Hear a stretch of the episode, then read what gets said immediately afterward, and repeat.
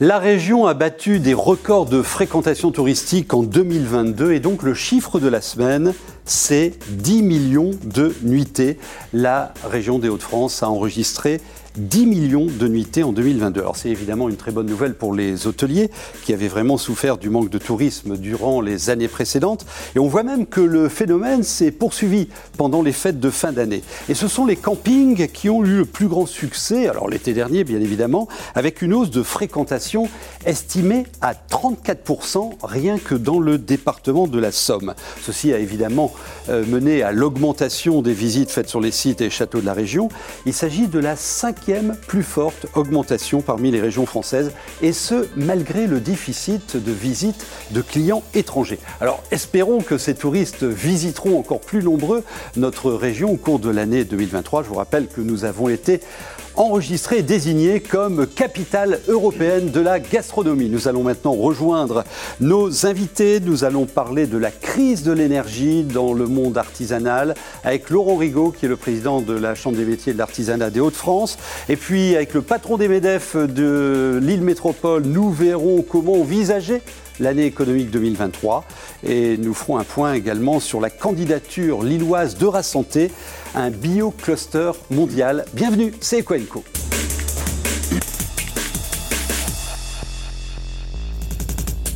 Bienvenue Laurent Rigaud, président de la Chambre des métiers de l'artisanat euh, des Hauts-de-France, par ailleurs euh, euh, conseiller euh, régional.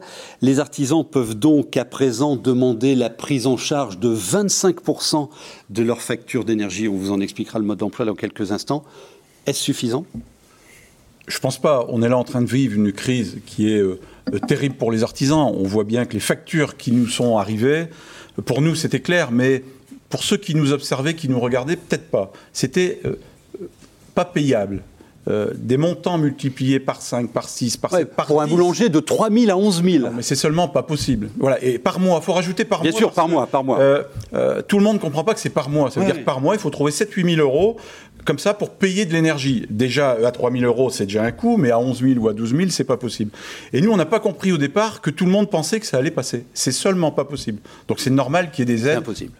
C'est impossible. Voilà. Mm. Je l'avais dit euh, euh, fin d'année dernière que de toute façon, les entreprises allaient se mettre à fermer. Une entreprise qui n'arrive pas à payer euh, ses factures, elle ferme. C'est comme ça que ça se passe. Voilà. Et on n'a pas, nous, des réserves qui nous permettent de payer x10 l'électricité. C'est pas possible. Alors, je vois les images. Juste derrière les boulangers pâtissiers, il y a les bouchers charcutiers. Vous les connaissez bien. Mais juste les, boulangers, 2600 dans, dans notre région. alors, il y a des fermetures annoncées. On en a vu quelques-unes hein, et relayées par les journaux Voix du Nord et Picard. Où en est-on? Alors on voit bien que c'est les entreprises qui euh, ont besoin euh, de l'électricité pour faire soit du froid et du chaud ou les deux. Euh, à la Chambre de métier, on a vite compris que c'était les premières entreprises qui allaient tomber et les plus petites et les plus fragiles. Et on a pris la décision rapide de tous les appeler. Voilà, de tous les appeler, les 2600. Après, on va faire les autres métiers, mais de les appeler, d'un, pour leur dire comment allez-vous, de quoi avez-vous besoin en urgence, et après de les mettre dans les dispositifs d'accompagnement et d'aide. Un artisan, vous savez, un boulanger, il a les mains dans quoi le matin? Il commence pas à allumer un ordinateur, de dire tiens, je vais regarder le décret qui est sorti parce que le ministre a parlé hier ou, ou il y a 15 jours. Il a les mains dans le pétrin et il fait son pain. Et après, il reçoit des factures et après, il regarde comment on peut l'aider. Et donc, la chambre de métier, on est là à côté d'eux, matin, midi et soir, pour les accompagner. Alors, un numéro de téléphone que, vous notez, le 09 72 72 72 07, il est pour vous. Pour vous renseigner, vous allez écouter le témoignage d'un boulanger de d'Amiens, un peu son désespoir et les questions qui se posent, et vous réagirez. Moi, tous les jours, depuis au moins euh, trois mois, je vois des confrères qui annoncent que ça y est, ils arrêtent, qu'ils ferment, qu'ils mettent la clé sous la porte. Donc euh, oui, il y a des annonces. Elles sont ce qu'elles sont, mais aujourd'hui, c'est pas concret tout ça. Je pense qu'il y aura déjà 600 euh, boulangers qui auront mis la clé sous la porte quand on aura peut-être trouvé une solution. Il y a une solution qui, tourne un petit peu, euh, qui est défendue par, certains élus, qui est de dire 30% euh, de la hausse pris en charge par le boulanger, 30% de la hausse pris en charge par l'État et 30% de la hausse pris en charge par le fournisseur d'électricité. C'est ce que Total a fait par exemple quand ils ont accordé une remise et l'État a accordé une remise également. Aujourd'hui, c'est pas le cas pour l'énergie. Et euh, si on dit au boulanger, si on lui tape dans le dos en lui disant t'inquiète pas, ça va aller, on est avec vous, on vous soutient, euh, ça suffira pas en fait, c'est des effets d'annonce. Bon, ils veulent des espèces sonnantes et trébuchantes dans leur budget. Votre commentaire? Non, mais je connais très bien euh, Simon, je le rencontre régulièrement euh, dans la Somme parce que c'est un boulanger euh, dynamique. Il a raison, nous on a fait une proposition très rapide des trois tiers. Voilà, mhm. pour expliquer, je voulais imager que la facture, on n'allait pas la payer, nous, 60-70% de la facture. Voilà, l'État a mis des aides, maintenant on va regarder si toutes ces aides peuvent aboutir à la fin du compte pour l'artisan, mais l'artisan ne peut pas prendre 60-70%, c'est pas possible. Et donc autour de la table, il faut trouver d'autres partenaires. Et les fournisseurs d'énergie doivent faire partie de ces partenaires.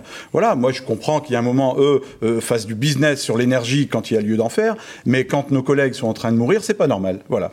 Et le gouvernement les, les challenge justement. Alors concrètement, vous pouvez télécharger l'attestation à renvoyer aux fournisseurs d'énergie, hein, justement, hein, oui, l'attestation c'est le premier maillon qui peut permettre d'avoir les aides. Et donc nous, on, contacte tous les artisans, on leur envoie l'attestation, et il y a des fois, on va le faire avec eux, pour que ce premier maillon d'aide, eh bien, c'est ça qui va déclencher. 09 72 72 72 07. Salut Yannick, une question? Salut Jean-Michel, oui, une question euh, toute simple. Ce sont des entrepreneurs de proximité qui revitalisent, qui maintiennent l'activité dans les centres-villes de nos villes moyennes, grandes villes, voire villages.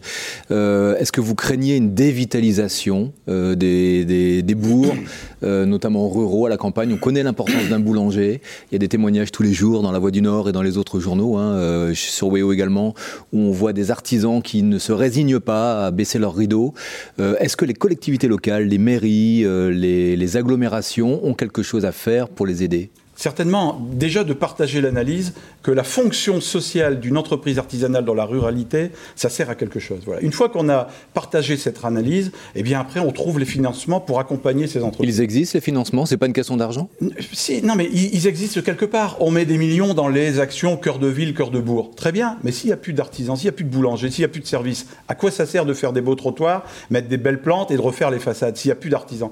Donc il faut pendant un moment flécher ces moyens financiers pour tenir ces commerces le temps que la crise passe. Moi, je pense que en quelques mois, le plus dur va être passé. Ben, il faut flécher ces dispositifs financiers pour accompagner les entreprises en direct. Quand ils seront disparus, ça va être beaucoup plus dur d'en réinscrire. On voit bien, la Poste est partie, le café du coin est parti. Le boulanger, c'est la locomotive du commerce de proximité. Quand on enlève la boulangerie, derrière, on va en enlever hmm. quelques-uns. Donc, on doit mettre le maximum. Le ministre Gabriel Attal va demander aux fournisseurs d'électricité d'être également des fournisseurs de solidarité. Alors concrètement, la solidarité pour le monde artisanal. Alors il y a aussi les bouchers charcutiers, en fait tous les métiers qui utilisent des machines, hein. les ébénistes aussi, parce qu'il y a des grosses machines qui tournent dans leurs ateliers. Non, il y a une multitude de métiers, mais je pense que euh, les premiers, l'alimentaire qui tous les jours rendent service, cela il faut les accompagner rapidement. Et après, les, les entreprises, euh, j'allais dire bientôt, peu importe la taille, mais tous ceux qui ont un risque de fermer, un risque de fermer. Derrière, on parle d'emploi, on parle d'emploi de proximité. Quand un artisan boulanger embauche un apprenti, une vendeuse, un boulanger, il n'embauche pas à 200 km, hein, il embauche dans la rue d'à côté, dans le village d'à côté. S'il ferme, eh bien c'est cet emploi qui disparaît, qui disparaît. Et donc tout ça, faut en tenir compte. Voilà, il y a un moment, il faut savoir mettre les moyens financiers pour que demain, eh bien, on ait encore ce maillage territorial artisanal. Yannick Les grandes surfaces peuvent récupérer des emplois ce qu'on oppose souvent, les deux modèles, un petit commerce grande surface. On sait qu'il y a beaucoup de boulangers dans les grandes surfaces. Hein, ils font leur pain sur place aussi. Hein.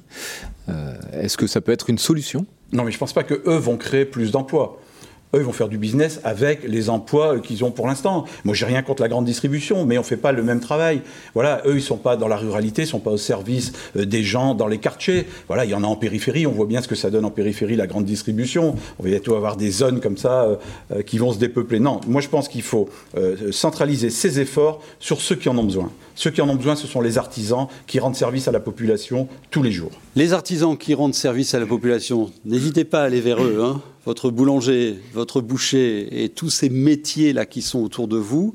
Et pour euh, ces acteurs indispensables du monde économique de notre région, je rappelle le téléphone euh, d'aide euh, mis à disposition. Les, horaires d'ouverture du, standard? 8h, 17h, mais on fait beaucoup d'appels sortants. C'est-à-dire que nous, on appelle les artisans. Vous les appelez bien On appelle les artisans. Le 09 72 72 72 07. Merci à vous.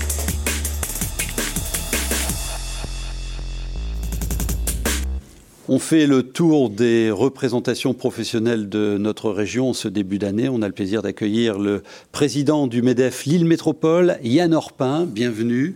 Bonjour. Euh, il faut être quand même sacrément culotté pour euh, essayer de, prévoir l'économie euh, pour 2023 dans notre région. Or, la semaine dernière, vous avez organisé les vœux des forces économiques. Qu'est-ce qu'on peut vous souhaiter? Qu'est-ce qu'on a le droit de vous souhaiter aujourd'hui? Bah, Au-delà même de ce que l'on peut souhaiter, euh, c'est de voir comment on peut accompagner les entreprises. C'est d'abord le premier message, c'est ne restez pas isolés. Sortez en tout cas de chez vous, rentrez dans les réseaux pour échanger, pour trouver ensemble des solutions. Le nombre de dépôts de bilan a, doublé dans notre région par rapport à, l'année dernière. Alors est-ce que c'est un, indicateur euh, euh, qui annonce une tendance? Alors, je pense que oui, il y a une vraie tendance d'augmentation du nombre de dépôts de bilan. Alors je rappelle quand même qu'on a euh, divisé par deux le nombre de dépôts de bilan pendant trois ans. Donc d'abord, il y a un effet rattrapage qu'on va avoir. Alors à, objectif constant, en tout cas à chiffre constant, on est à plus de dépôts de bilan qu'avant, puisque je rappelle que 35 à 45% des dépôts de bilan sont liés à un contrôle d'URSSAF. Aujourd'hui, l'URSSAF n'a pas encore engagé des procédures judiciaires et on est quasiment retrouvé, retrouvé les chiffres d'avant-crise. donc je dirais qu'on est sur une tendance déjà de hausse de 10% environ de dépôts de bilan et je pense que ça va s'accentuer en 2023 pour deux raisons. D'abord, la crise énergétique qui vient euh, aujourd'hui alourdir hein, nos, nos, finances, et puis les PGE qui, euh, qui prennent fin, en, tout cas. On doit rembourser. Voilà, qu'on doit rembourser, et, et BPI annonce en tout cas des chiffres plus importants que ce qu'on imaginait. Alors vous aussi, hein, sur des sujets comme euh, la crise énergétique, vous avez lancé une initiative de formation à la sobriété énergétique euh, dans, dans l'entreprise. Euh, est-ce qu'il y a des TPE, PME qui vont juste pas pouvoir régler l'ardoise? Ah, c'est clair. Aujourd'hui, vu l'augmentation euh, importante qu'on a de l'énergie, il y a des entreprises qui ne vont pas payer. Et quand on voit comment se comporte la France par rapport à l'Allemagne, on aura en plus un problème de compétitivité, ce qui veut dire qu'on aura des entreprises qui voudront partir de France vers l'Allemagne ou vers le Portugal, où là, il y a un plafonnement du prix de l'énergie et qui permettrait aux boîtes de continuer à vivre, ce qui ne sera pas forcément le cas chez nous. Vous l'avez exprimé à la ministre, Agnès Pannier-Runacher, euh, Olivia Grégoire également. Qu'est-ce qu'ils vous répondent? Bah, ils répondent qu'aujourd'hui, l'État français fait déjà un effort, hein, puisqu'il y a déjà un plafonnement qui va être réalisé. Seulement, euh, le plafonnement fera que notre électricité euh, quintuplera, voire décuplera par rapport à nos, voisins. Et donc, ce n'est pas entendable quand on voit que nos entreprises risquent de tomber, euh, parce que l'énergie passe pour des industriels parfois de 3 millions à 11 millions d'euros, et que les 8 millions d'euros d'écart, ils ne l'ont pas en trésorerie. Et donc, ces boîtes-là, soit elles ferment en France, soit elles délocalisent. Donc, vous réclamez une solidarité européenne sur ce sujet? On, demande déjà à ce que le gouvernement français euh, favorise les PME et les ETI et pas uniquement ses électeurs. Mhm. Alors revenons euh, aux, vœux que vous avez euh, exprimés. Il y avait plus de 600 personnes. On, en voit des, des, images que vous aviez réunies la, semaine dernière. Vous nous disiez en, en ouverture nécessité de faire corps, d'être ensemble.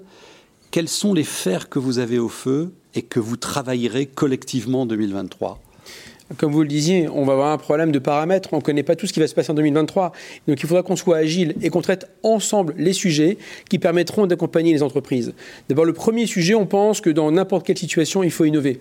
Donc nous avons lancé une commission innovation parce que l'on pense que c'est un vrai levier de croissance pour l'entreprise et que c'est la première chose à réaliser. Et ensuite, c'est de voir comment on pourra accompagner de manière pragmatique chaque entreprise avec bah, les éléments qu'on découvrira au fur et à mesure de l'année. J'ai également vu que vous preniez une initiative du bien-être pour le dirigeant. Et il y a un problème là? Bah, C'est qu'on a une santé mentale qui est quand même défaillante aujourd'hui. Hein. Aujourd'hui, on, est au même niveau que l'Afghanistan en termes de santé mentale. Donc on a, un vrai sujet en France. Et oui, Quoi? Et oui, on a un vrai sujet à, ce niveau-là. Et donc, ça veut dire que les Français souffrent aujourd'hui. Donc, comment est-ce qu'on accompagne les gens dans la souffrance? Eh bien, la santé est un élément important. Par le sport, par la nutrition, mais on veut accompagner l'entreprise, l'entrepreneur, pour qu'il garde les forces nécessaires pour continuer à se battre en 2023. Yannick? Euh, oui, c'est une croissance qui ne crée pas d'emploi, euh, ce qui est annoncé, hein, euh, plus 0,3% l'année prochaine. Versus 2,6 en 2022. C'est ça. le taux de chômage, il est encore correct aujourd'hui dans la région, mais on s'attend avec la disparition de toutes ces entreprises. on parle de 70 000 entreprises menacées dans la région hein, dans l'année prochaine. ça veut dire quoi? Ça veut dire qu'il va falloir aussi se battre sur le terrain social de l'emploi, en plus de la trésorerie, de la compétitivité de l'entreprise, ses capacités à exporter, à innover. Il y a ce front social qui s'ouvre déjà pour vous? Alors, il est à la fois une mauvaise nouvelle pour l'État, évidemment pour les personnes, mais une bonne nouvelle aussi pour l'emploi. Où aujourd'hui, tout le monde cherche à recruter, personne n'arrive à trouver. On ne connaît pas une entreprise qui ne cherche pas, en fait. On ne, connaît pas une boîte qui ne cherche pas et qui ne trouve pas non plus. On a aussi un autre effet dont on parle assez peu, c'est que France Compétences a un déficit de 10 milliards d'euros en 2022. Ce qui veut dire que beaucoup de personnes sont sous les radars, sont en formation aujourd'hui, mais est-ce qu'ils se forment parce qu'ils attendent de voir ce qui va se passer ou est-ce qu'ils se forment pour avoir une nouvelle compétence? En tout cas, tous ces gens-là vont revenir sur le marché du travail en partie en 2023. Donc je pense que ça va aussi un petit peu euh, faciliter le recrutement de personnes. Le retour à l'emploi. Le retour à l'emploi. Et pour les entrepreneurs qui déposent des bilans, je rappelle que de notre région, on a 40 000 entreprises à transmettre aujourd'hui. Donc ça peut aussi être l'occasion d'un rebond euh, des entrepreneurs qui arrêtent une activité au profit d'une autre. Donc je pense qu'il faut aussi regarder le côté positif de ce qui se passe. Et on a aujourd'hui ces transmissions à réaliser et ces gens qui ont une vraie valeur ajoutée. Euh, l'économie en 2023 va être contrainte. Euh, euh, crise de l'énergie, euh, tension sur le recrutement, euh, vous venez de nous décrire tout cela. Or, vous êtes venu ici aussi nous, nous raconter l'entreprise vertueuse qui mène sa transition écologique. Est-ce que cette indispensable démarche ne risque-t-elle pas d'être mise de côté pour parer à l'urgence? L'urgence, c'est de réduire justement son impact carbone, son impact énergétique. Et donc, ça viendra répondre finalement à, la problématique qu'on a d'énergie. Et donc, ça oblige l'entrepreneur à réfléchir plus vite, en tout cas à trouver des solutions rapidement. Et comme ça fait des années qu'on le promeut, on a aujourd'hui des solutions à proposer qui permettraient d'assurer et d'augmenter la réalité de cette transition écologique. Yannick? Il y a une cellule de crise d'ailleurs sur l'énergie hein, spécifiquement. Hein. Euh, il y en avait déjà une au, au, moment du Covid, Absolument. premier mmh. confinement, en, avril 2020, vous en mmh. faisiez partie, messieurs. Mmh. Euh, où, en est-on de cette cellule de crise? Euh, Il y a des numéros verts, hein, on peut appeler, on appelle la chambre de métier, on appelle les chambres de commerce. Les chambres de commerce. Merci. On en, est où aujourd'hui pour accompagner les entreprises, notamment sur les postes de charge énergétique? Alors elle avance très bien, puisque j'en parlais encore avec le président. on arrive à sauver des meubles On, arrive à sauver des... meubles, oui, oui, parce qu'on remonte vite des informations auprès du gouvernement. Euh, et, c'est le président du, justement, du tribunal de commerce qui m'en parlait et qui me disait qu'on trouvait des solutions rapides pour en tout cas essayer d'avoir des leviers d'information et d'exécution pour les entreprises. Donc on n'attend pas, malgré la crise, on continue euh, à faire des efforts et il y a des numéros hein, sur les sites de la Chambre de métier et sur le site de la Chambre de commerce des Hauts-de-France pour pouvoir appeler euh, et résoudre un, problème concret. Une dernière question dans vos voeux. vous appelez aussi à la création d'une commission pour renforcer les liens entre l'école et l'entreprise, pour développer l'esprit entrepreneurial chez, chez les jeunes. C'est quoi le mode d'emploi en fait, aujourd'hui, on se rend compte que les entreprises créent elles-mêmes leur boîte de formation et que dans les écoles, on a des jeunes qui entreprennent. Et donc le paradigme aujourd'hui change, il évolue. Et ce qu'on souhaite dans nos entreprises, bah, c'est de pouvoir profiter de ces talents, de ces pépites, qui sont des créateurs d'entreprises et qui seront des intrapreneurs dans nos boîtes. Et puis c'est aussi la possibilité de garder nos talents sur notre territoire. Je rappelle qu'on avait 70% de jeunes qui rentraient chez nous et autant qui partaient. Donc de mieux faire connaître nos PME permettra à ces jeunes de rester sur notre territoire et de profiter des formations qu'on délivre sur notre territoire pour développer nos boîtes. On se retrouvera l'été prochain pour l'Université d'été des entrepreneurs que vous organisez début juillet. Vous pouvez déjà nous dire un truc? Justement, c'est justement de parler de, ce lien entre l'école et l'entreprise. D'accord. Comment est-ce que les écoles et l'entreprise maintenant eh bien, n'ont plus de frontières, puisque chacun finalement exerce un peu le métier de l'autre, et comment on harmonise tout ça pour permettre à nos boîtes de grandir grâce à ces jeunes conformes chez nous? Merci beaucoup.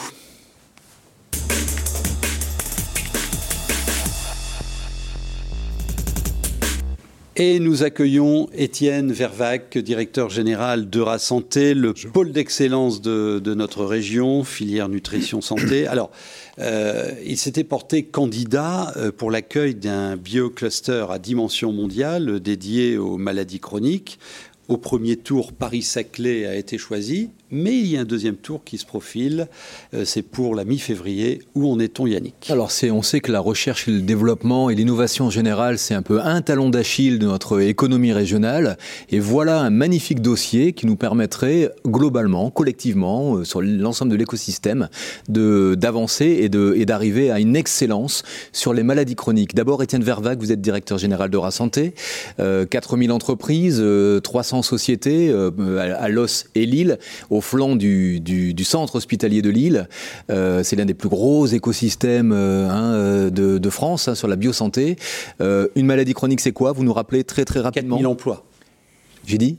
4 000 emplois. Oui, bah, une maladie chronique, c'est une maladie qui, euh, qui n'a pas de solution euh, thérapeutique. Et donc, euh, ce qui caractérise ces maladies, c'est justement aujourd'hui qu'il faut prendre en charge les patients pour qu'ils aient quand même une qualité de vie sans pour autant accéder à court ou moyen terme à un médicament qui va interrompre le cours de cette pathologie. Donc, c'est le diabète, par exemple. C'est le diabète, c'est l'obésité, c'est Alzheimer, Parkinson, c'est les maladies inflammatoires du tube digestif. Ce sont des sujets sur lesquels euh, la recherche de, de Lille et du CHU euh, est de niveau euh, mondial. Ce sont aussi des sujets sur lesquels, en fait, l'effort de recherche des entreprises de la filière santé régionale sont aussi tout à fait bien orientés. Et donc, quand ce grand exercice là national qui visait à labelliser hein, trois écosystèmes d'innovation en santé dans le pays, en leur octroyant à chacun de ces trois là 100 millions d'euros, une visibilité aussi hein, assez forte, on s'est évidemment placé en logique de réponse et on a tout aussi évidemment choisi cette thématique-là parce qu'il s'agit d'un vrai problème de santé publique, parce qu'il s'agit aussi d'un sujet d'excellence pour la recherche de l'île et parce qu'enfin, il s'agit d'un sujet sur lequel les patients, les professionnels de santé ont besoin de solutions qui dépassent le seul médicament. C'est un biocluster. Hein euh, Qu'est-ce qu'on doit imaginer en fait? Euh, C'est une plateforme, euh, c'est plusieurs établissements ensemble qui... Complètement. C'est aujourd'hui 12 fondateurs. On va retrouver le CHU de Lille, l'Université de Lille, cette euh, entreprise, euh, mais également aussi d'autres grandes institutions académiques de notre région. Et tous ces acteurs-là répondent ensemble. Vont répondre ensemble et décident de se donner des moyens euh, de recherche qu'ils vont partager. Ça, c'est le premier volet de ces bioclusters. Et puis un deuxième volet, c'est qu'il s'agit aussi d'initiatives qui visent à tonifier encore euh, le développement de ce cluster et notamment celui de ces PME et de ces startups en leur offrant euh, tout un ensemble de moyens et d'infrastructures pour que ce même territoire produise plus de startups, mais également que toutes ces startups-là soient mieux financées. Il y a des villes en compétition avec Lille. Quels sont nos atouts? Alors, les villes en compétition, c'est euh, Marseille, Lyon, Toulouse, encore deux candidatures en Ile-de-France, et, nous. Les atouts de Lille, on peut le dire, hein, c'est deux places. Il reste deux, places. pour six candidats. D'accord. Et parmi nos atouts, bah, il y a le fait tout simplement que nous sommes le troisième pôle économique en santé euh, de, du pays, que le CHU de Lille, on le sait, est euh, invariablement classé parmi les deux ou trois meilleurs CHU euh, de France depuis une dizaine d'années, que l'Université de Lille et ses partenaires ont enfin obtenu des reconnaissances nationales au travers du, de la labellisation ICIT, donc assez, assez récemment. Eh bien, c'est tout ça, en fait, qu'on mobilise, qu'on met en œuvre pour répondre à un vrai enjeu de santé publique. Les maladies chroniques, c'est de très loin le premier poste de dépense. Et aussi étonnant que cela puisse paraître, il n'y a pratiquement pas de clusters ou de pôles dans le monde qui ont délibérément choisi de s'atteler à ces familles de pathologies. C'est aussi, je pense, tout le côté assez, euh, on va le dire, culotté de notre démarche qui est de euh, privilégier ce thème-là parmi aussi d'autres que nous aurions pu privilégier. Sans être discourtois, nous avons perdu, la région a perdu euh, il y a 3-4 ans l'agence européenne. du, médicament. Euh, aujourd'hui, euh, qu'est-ce qu'il y a de, différent par rapport à un passé très récent où nous avons perdu Qu'est-ce que nous avons en plus pour finalement, comme Jean-Michel, parvenir à un bon résultat, une bonne nouvelle Une bonne nouvelle est juin, mois de juin, juste avant l'été. Hein, c'est ça, mois On mettait le dossier le 15 février, c'est ça? On, on, dépose le dossier le 16 février et ce que je peux dire, c'est qu'on va déjà, on va déposer un dossier dont la mobilisation sur le plan de ce, ce, que vont apporter les entreprises à la candidature lilloise est déjà 25% supérieure à la mobilisation des moyens de celui qui a été lauréat dans la vague d'avant, c'est-à-dire sa clé. pour, être, pour, être, concret, on, sera crédible. La, part, de, la part de l'argent privé, pour être concret, c'est 90 millions d'euros. C'est 30% euh, du coût total du programme de 300 millions. C'est déjà considérable. Oui, c'est effectivement significatif. Alors pour répondre à votre question sur l'agence, différence par rapport à l'agence du médicament. Clairement, l'agence européenne du médicament, c'était une institution publique européenne pour laquelle nous avions été choisis comme la candidature de la France dans un exercice concurrentiel à 28, hein, avec euh, toutes les complexités, et pour lequel, euh, je veux dire, on peut, on peut clairement publiquement le dire. Euh, le gouvernement euh, a choisi de privilégier la candidature de l'agence bancaire européenne et a fait un petit peu semblant de soutenir l'agence des médicaments euh, pour que cette dernière, l'agence bancaire, aille à Paris. Donc on n'a jamais eu le soutien national que pourtant nous avions aussi réussi à, obtenir. Oui, Étienne Varec, ça veut dire que ce, ce dossier de biocluster, c'est la première grande euh, opportunité régionale pour parvenir au bout d'un dossier important de dimension internationale une des, et il y en a une qui est concomitante, qui est l'exercice qui s'appelle Institut hospitalo-universitaire, qui est plutôt euh, bien connu comme catégorie depuis que euh, Didier Raoult a, sévi en fait hein, sur le sujet Covid. Et donc oui, Lille se place en logique de réponse sur la carte mondiale. À, voilà, à cette IHU, euh, et ça, ce sera réponse très vraisemblablement courant mars aussi. Avec, avec un engagement, peut-être une dernière question, des entreprises importantes à signaler également. vous avez qui vous suit aujourd'hui Alors sur BioCluster, 100 entreprises. Et euh, dans les grandes entreprises qui nous, qui nous suivent, les grands de la nutrition de la région, euh, le SAF peut-être, tout à fait, Maco Pharma aussi qui est, qui est dans le sujet, euh, Dedalus qui est un grand éditeur de, de, logiciels pour la santé et qui a donc un centre de recherche et développement ici à Lille. Voilà pour citer quelques-unes de ces entreprises qui nous suivent. Tout à fait. Projet collectif global et passionnant. Bah oui, bonne chance. Hein. Merci. On espère vous réinviter en juin. Bah, Rendez-vous est pris. Voilà. La, bonne nouvelle, bien évidemment, euh, avec ce pôle Rasanté, hein, effectivement, vous rappeliez euh, notre région, troisième place euh, en France hein, dans, le domaine de, l'industrie de, la santé. On se retrouvera la semaine prochaine avec un, beau casting également. On parlera des recrutements encore euh, dans la fonction publique territoriale. On vous expliquera aussi euh, la mission indispensable de la boutique gestion espace auprès des créateurs d'entreprises et puis nous accueillerons un jeune start-upper tout juste revenu du CES de Las Vegas. Las Vegas. Vous avez des infos économiques, vous me les envoyez à cette adresse et on se retrouve la semaine prochaine.